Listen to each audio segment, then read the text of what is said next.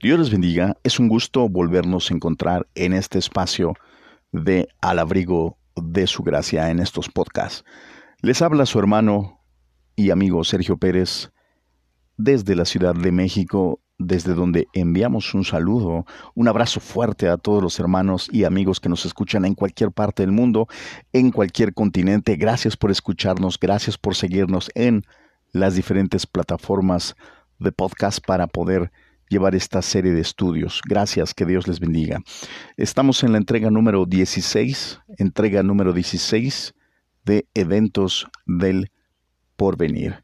Hemos estado analizando una serie de eventos o los eventos que se van a dar en el futuro, desde luego, según el texto sagrado, en relación con la iglesia, el pueblo de Israel y con los gentiles. Tenemos una serie de eventos circunstancias y situaciones específicas que nos narra la palabra de Dios, la Biblia, en relación con los tiempos proféticos.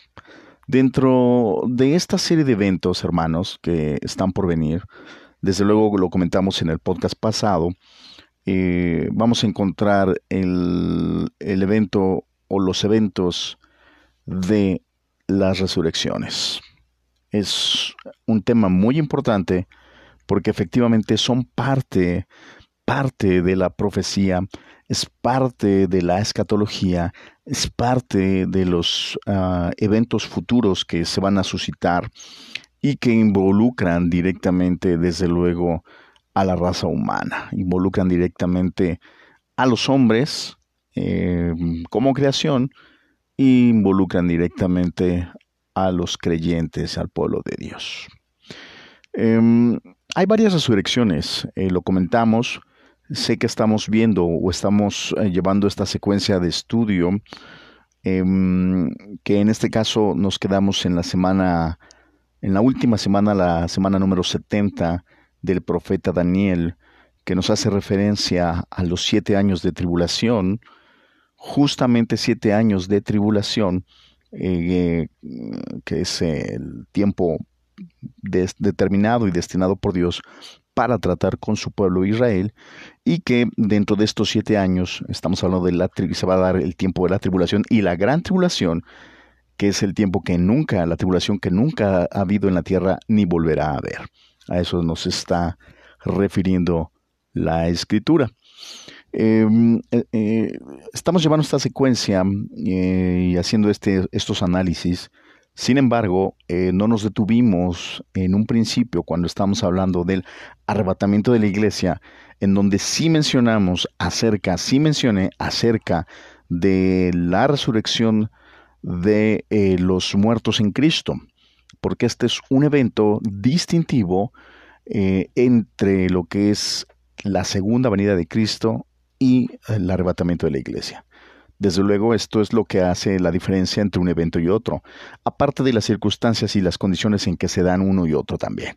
Es decir, que la descripción que nos hace Mateo 24, que también esto está eh, en, en, el texto de Marcos y en Lucas, eh, esta, descripción que hace Jesús acerca del tiempo postrero, del tiempo del fin, en donde esto abarcaba desde la caída de Jerusalén y del templo de Jerusalén desde el año 70 hasta su segunda venida. Es decir, que Jesús hace un, una serie de, relata una serie de eventos y situaciones que iban a darse justamente con su pueblo, con Israel, hasta su segunda venida, en donde mm, eh, desde luego todo este tiempo de espacio estamos hablando que a pesar de que está resumido en, un capítulo o está hablado en unos cuantos versículos en estos eh, evangelios o en los evangelios, estamos hablando de un espacio de tiempo inmenso em, de, más de dos mil años ya. Más de dos mil años llevamos en esto. Pero eh, de eso se trata justamente el estudio de la escatología poder identificar y definir eh, conforme a la escritura y a la exégesis estos tiempos. Y em, hay algunos que pueden hacerse o podemos definirlos bastante claros, bastante bien, mm, bastante precisos, eh, porque efectivamente la, la, palabra profética en cuanto al cumplimiento es exacta. En cuanto al tiempo cronológico, eso, eso no es así, porque estos eventos se dan dentro de los kairos de Dios, es decir, los tiempos de Dios, y no dentro del cronos o tiempo de los hombres. Entonces hay, hay veces que se estiman y hemos visto infinidad de veces gente em, que se aventura, se aventura a decir fechas, a, afirmar situaciones que se van a dar en, en, qué día, en qué tiempo, inclusive hasta la hora. Eh, durante algunos años, eh, en algún tiempo, he podido yo ver justamente este tipo de, gente que se levanta. No quisiera decir hermanos, ¿verdad? Mm, no sé si realmente eran hermanos en la fe, pero gente que sí se levantó para, proclamar la, venida de Jesucristo. Eh, por un lado, unos afirmando que era el arrebatamiento de la iglesia y por otro lado otros afirmando que era ya la segunda venida. Y dando fechas y dando eh, eh, días, horarios cosas de ese tipo, ¿no? Que efectivamente la escritura en cuanto a la segunda venida de Cristo nos dice que nadie sabe la hora y el día, no los tiempos, no, no. Em, la palabra de Dios dice que debemos de ser entendidos en los tiempos. Entonces los tiempos sí pueden, desde luego nos van a definir eh, ciertos aspectos espirituales donde vamos a poder identificar pero recordemos que el arrebatamiento de la iglesia es inminente, puede ser en cualquier momento. Por eso no estamos buscando señales que nos definan a esa venida, esa, ese regreso de Cristo por su iglesia. Sin embargo, para la segunda venida de Cristo sí podemos ver las señales, puesto que eso fue lo que le preguntaron sus discípulos a Jesús. ¿Qué señal habrá de tu venida? Y Jesús dice, ah, va a pasar esto y esto y esto y esto.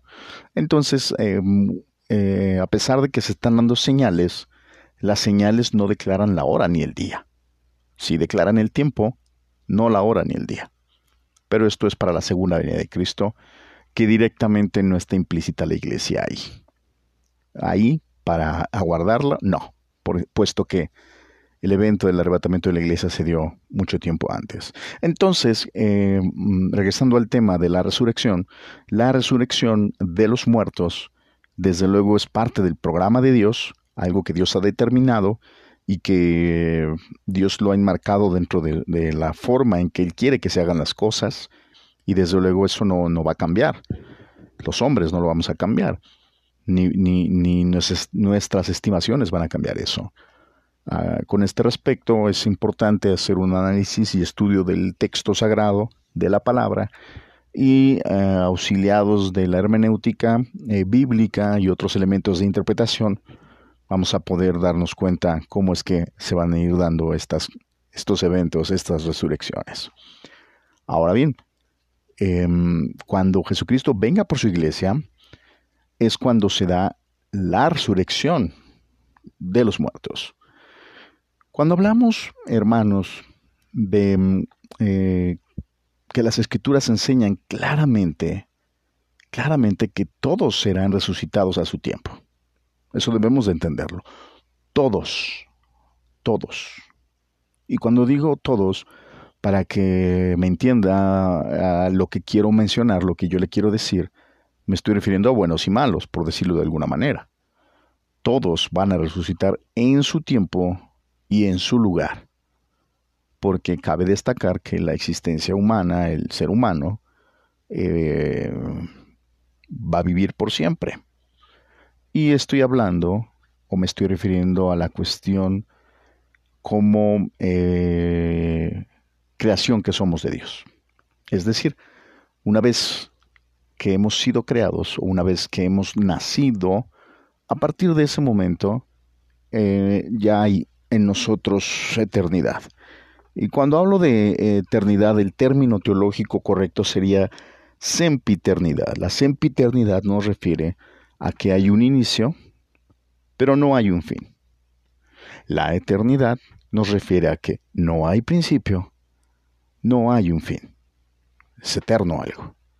La sempiternidad nos dice que hay un inicio, como el ser humano, pero no tiene fin, ¿A qué nos referimos con esto? A que cuando el ser humano nace, su constitución como ser es un espíritu, y lo hemos dicho muchas veces, es un espíritu que contiene un alma y que mora dentro de un cuerpo, un cuerpo físico. Pero desde luego, eh, en un momento dado, por eso la escritura nos está hablando de que esa constitución, esa conformación en donde Dios concibió al ser humano desde antes de la creación, esa conformación no va a cambiar, sean buenos o malos. Es decir, que va a vivir el hombre con un cuerpo, sea para vida eterna o sea para eh, perdición y condenación. Pero va a vivir en esa condición eh, como Dios nos creó desde un inicio.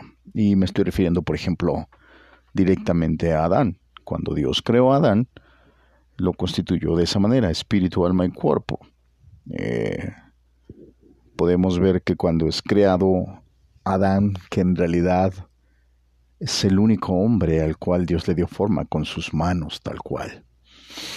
Y a Adán sopló aliento de vida. Al tener un cuerpo elaborado, ese cuerpo no tenía vida.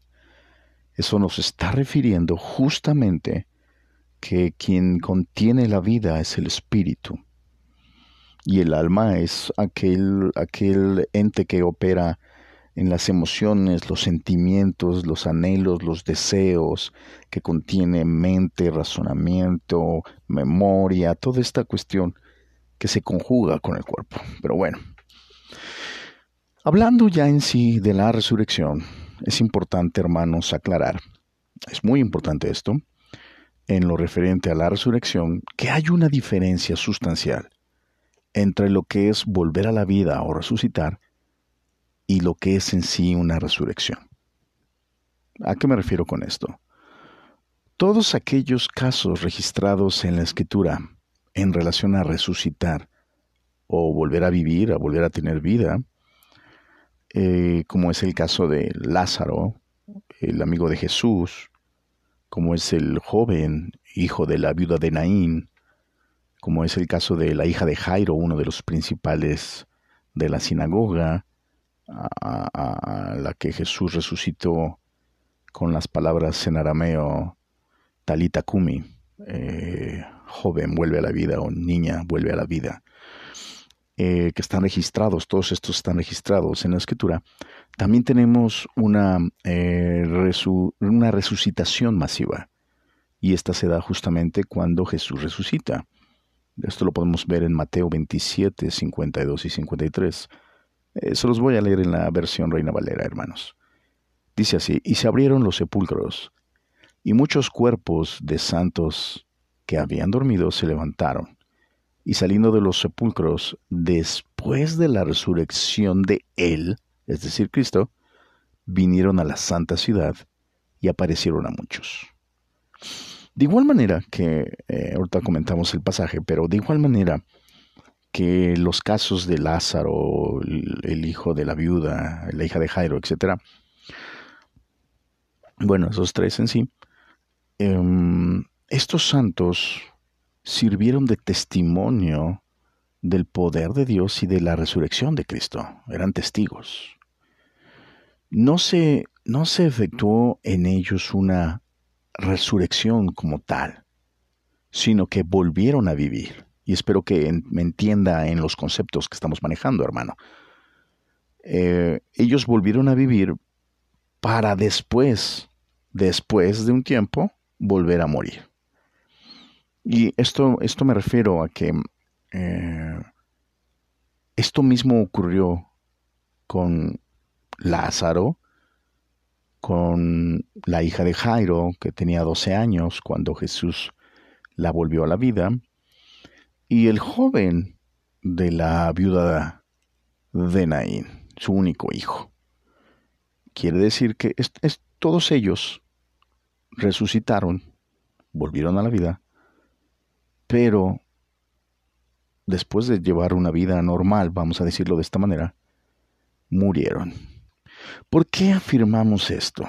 ¿Por qué decimos esto? ¿Por qué, por qué digo esto?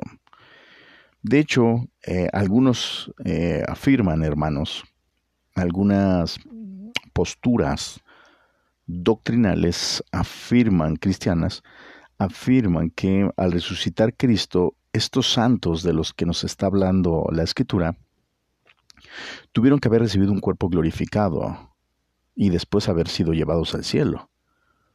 Aunque en realidad la Escritura no afirma lo anterior, muchos piensan que son las primicias junto con Cristo.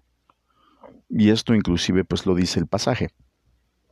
En Primera de Corintios, capítulo 15, verso 20, dice, Mas ahora Cristo ha resucitado de los muertos.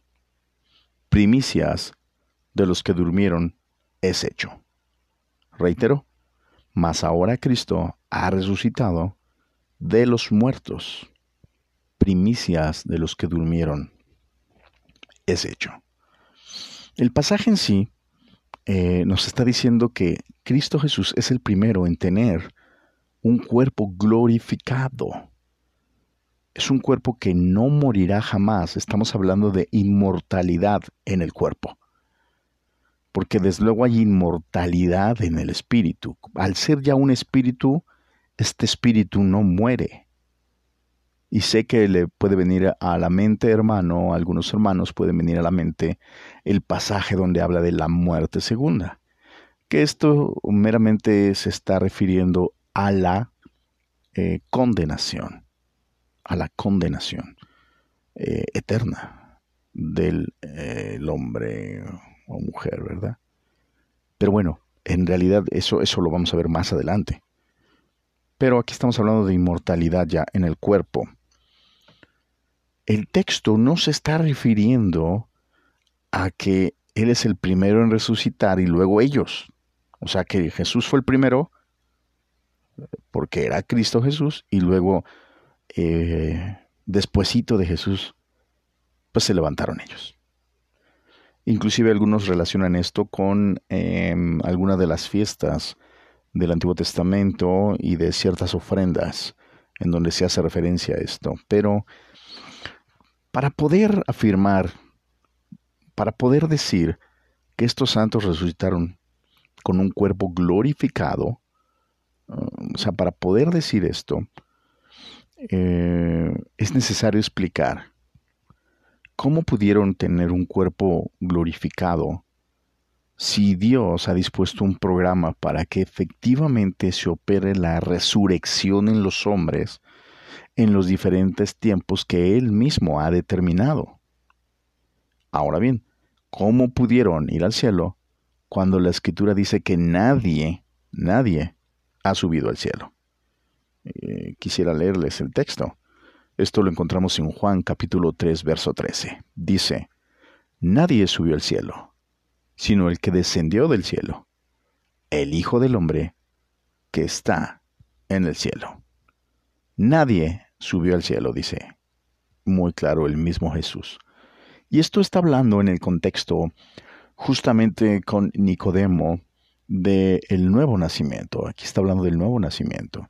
Y es en ese contexto del nuevo nacimiento en donde se da esta, esta cuestión, eh, este diálogo en donde Jesús expresa esto, que nadie había o nadie sube al cielo, sino solo el que descendió del cielo, haciendo referencia a Jesús justamente a que el nuevo nacimiento se iba a dar en Él, en Cristo Jesús, una vez que Él muriera y resucitara.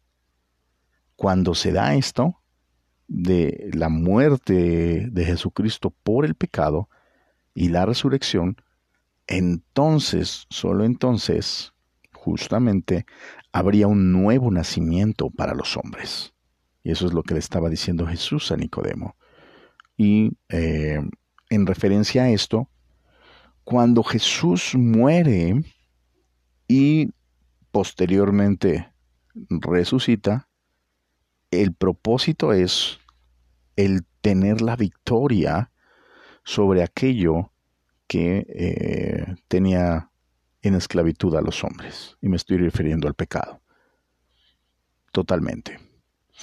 Ahora bien, cuando hablamos eh, de la resurrección y de este programa que Dios tiene, la pregunta es, ¿dónde están los muertos? Si la escritura dice que nadie ha subido al cielo, y sé que muchos van a decir, bueno, Pablo sí subió, Pablo estuvo ahí, Juan también. En realidad Juan tuvo una visión. Y, Pablo, hablando en, en tercera persona, está haciendo una referencia de que posiblemente no está él seguro si fue en el espíritu, si fue en visión o fue en el cuerpo, pero estuvo ahí, en el tercer cielo. Y si fue, fue de forma temporal no estacionaria, porque no hay nadie en el cielo ahorita. Y muchas de las expresiones que escuchamos en los mm, servicios eh, que se llegan a dar, o, o, sí, los servicios, cuando alguna persona muere, algún creyente muere, y se hace una reunión en el velatorio, en el lugar en donde se tiene aún el cuerpo antes de enterrarlo, y se expresan algunas palabras de consuelo a la familia, siempre suele expresarse, oh, si él ya está o ella está delante de la presencia de Dios, ya se está gozando, ya está en la presencia, ya está disfrutando, etc. En realidad, la escritura dice, nadie ha subido al cielo porque hay un programa de Dios para que eso se lleve a cabo y hay un tiempo. Entonces entramos aquí en, ciertos um, problemas para poder sostener esto, esta cuestión. Y eh, seguramente muchos deben de estar pensando, no, bueno, es que Jesús se lo dijo al, al ladrón. Jesús se lo dijo al ladrón. Y el, y el ladrón eh, se gozó con Jesús ese mismo día. Eh, todos conocemos el pasaje de la crucifixión, en donde justamente eh, están los ladrones y uno de ellos le refiere que pues sabe que está ahí crucificado por lo que ha hecho pero que ninguna, Cristo no tiene ninguna culpa de estar ahí. Y le pide que, pues que se acuerde de él cuando vaya al reino. Que lo curioso aquí es justamente lo que dice, en este caso, no, no, no la Biblia Reina Valera, sino la Biblia textual, la cuarta edición. Eh, y ahí hay que darnos cuenta eh, qué es lo que está diciendo la escritura en Lucas eh, capítulo 23, verso 43. Lucas 23, 43. Dice, quiero, quiero leérselos, y uno de los malhechores que había sido colgado lo injuriaba diciendo, ¿no eres tú el Cristo? Sálvate a ti mismo y a nosotros. Pero interviniendo el otro, respondiendo dijo, ni aún temes a Dios, tú que estás en el mismo castigo? Porque nosotros en verdad justamente padecemos, porque de las cosas que hicimos estamos recibiendo. Pero éste nada impropio hizo. Y decía, Jesús, acuérdate de mí cuando vayas a tu reino. Le dijo, de cierto te digo, hoy estarás conmigo en el paraíso. Muy bien, yo sé que esto viene a la mente y dicen muchos hermanos, ¿no? Ahí es muy claro y está diciendo que ese mismo día estaría con él en el paraíso. Y es importante que nosotros hagamos un alto aquí y nos detengamos a estudiar el texto, porque ciertamente las escrituras nos dicen que Jesús no estuvo no estuvo de inmediato. Y cuando, cuando vemos la, la expresión hoy, se está refiriendo efectivamente a un presente inmediato. En el griego también refiere eso. No solo en el castellano o en el español, sino en el griego en que está escrito el, el Nuevo Testamento, el Nuevo Pacto, esta palabra de hoy se refiere a un presente inmediato. Y en ese presente inmediato, algunos afirman, afirman periodo de 24 horas, estaba el ladrón ya con Jesús. Lo cual las escrituras no registran esto. La escritura nos dice que al morir Jesús descendió a las partes bajas de la tierra.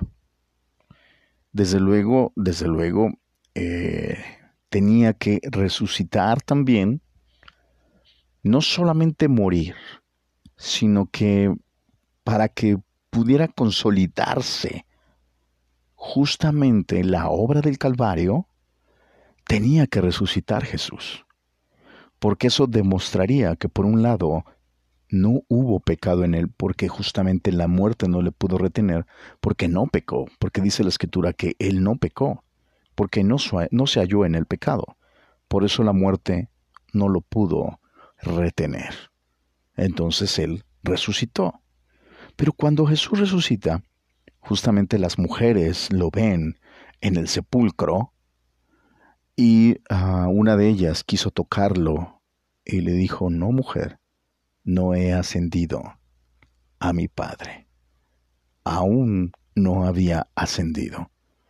Aún no había habido el reconocimiento o el nombramiento pleno, el reconocimiento del acto, del hecho ante Dios, para que justamente la escritura confirme y nos diga que, em, que Dios, el, Padre Eterno, eh, le dio un nombre que es sobre todo nombre que se nombra, para que se doble toda rodilla de los que están en el cielo, de los que están en la tierra y debajo de la tierra.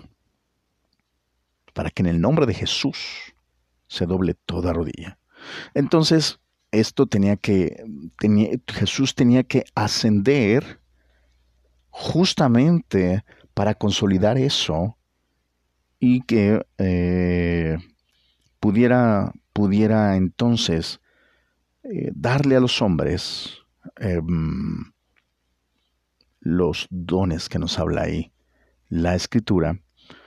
Vamos a ver, si no me equivoco, es Efesios capítulo 4. Y dice, dice de la siguiente manera, esto es el versículo, versículo 8. Dice, por lo cual dice, subiendo a lo alto, llevó cautiva la cautividad y dio dones a los hombres. Y eso de que subió, ¿qué es sino que también había descendido primero a, a las partes más bajas de la tierra? El que descendió es el primero que también subió por encima de todos los cielos para llenarlo todo.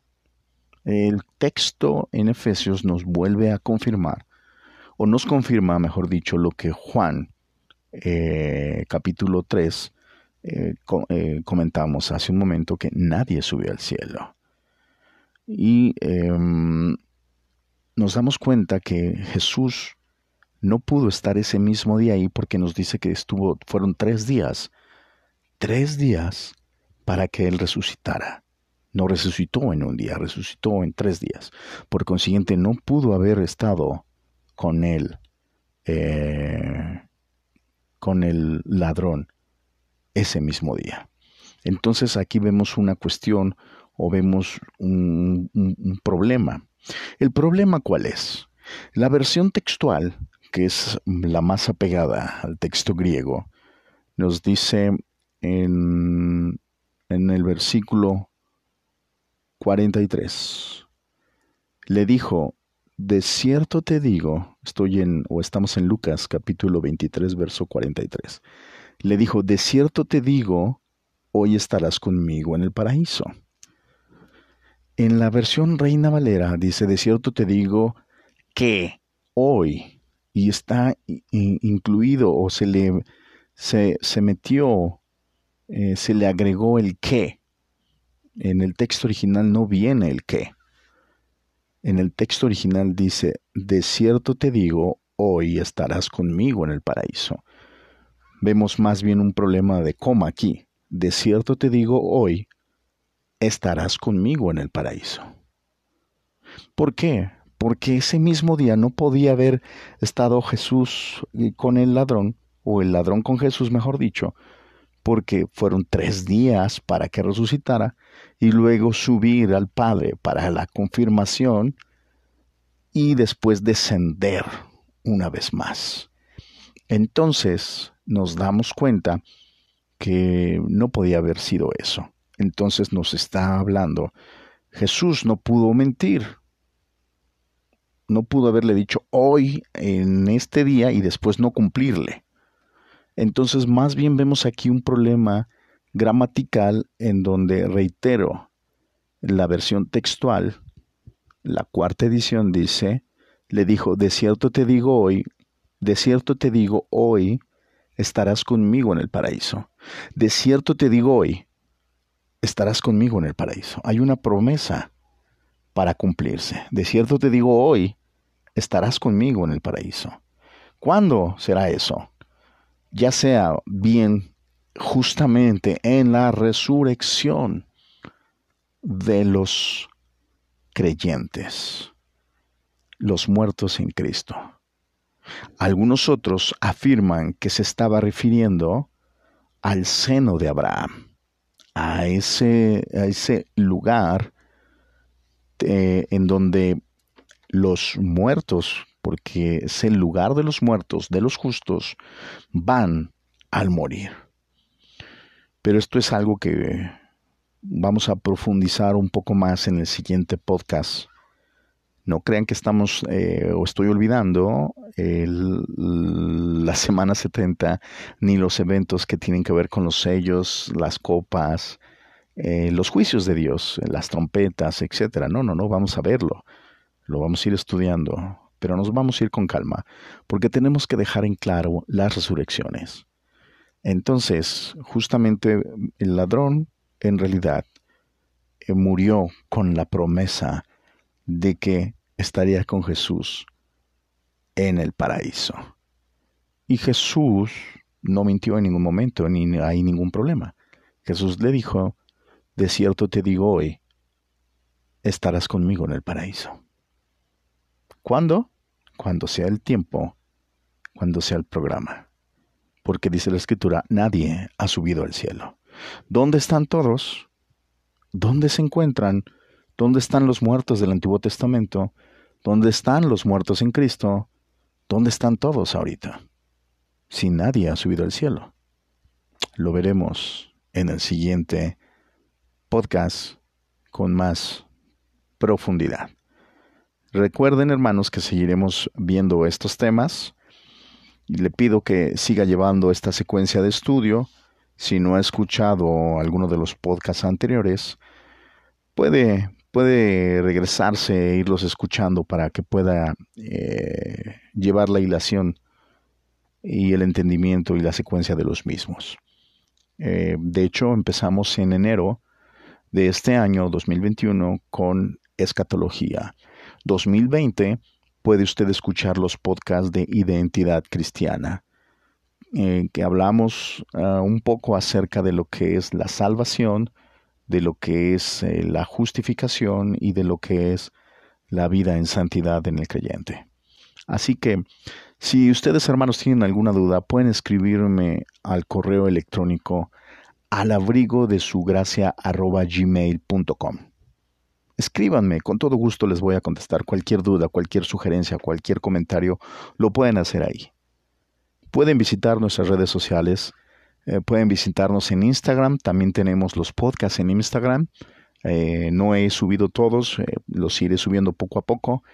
hay algunos de este estudio de escatología, los últimos cinco podcasts están ahí Eh, eh, los tenemos completos en Facebook o en cualquier otra plataforma de podcast. Eh, me refiero a Spotify, Google Podcasts, Apple Podcasts, Breaker, em, Notes, em, Anchor, todas estas plataformas de podcast. Ahí pueden escuchar todas y cada una de, de los escuchar cada uno de los estudios que hemos realizado.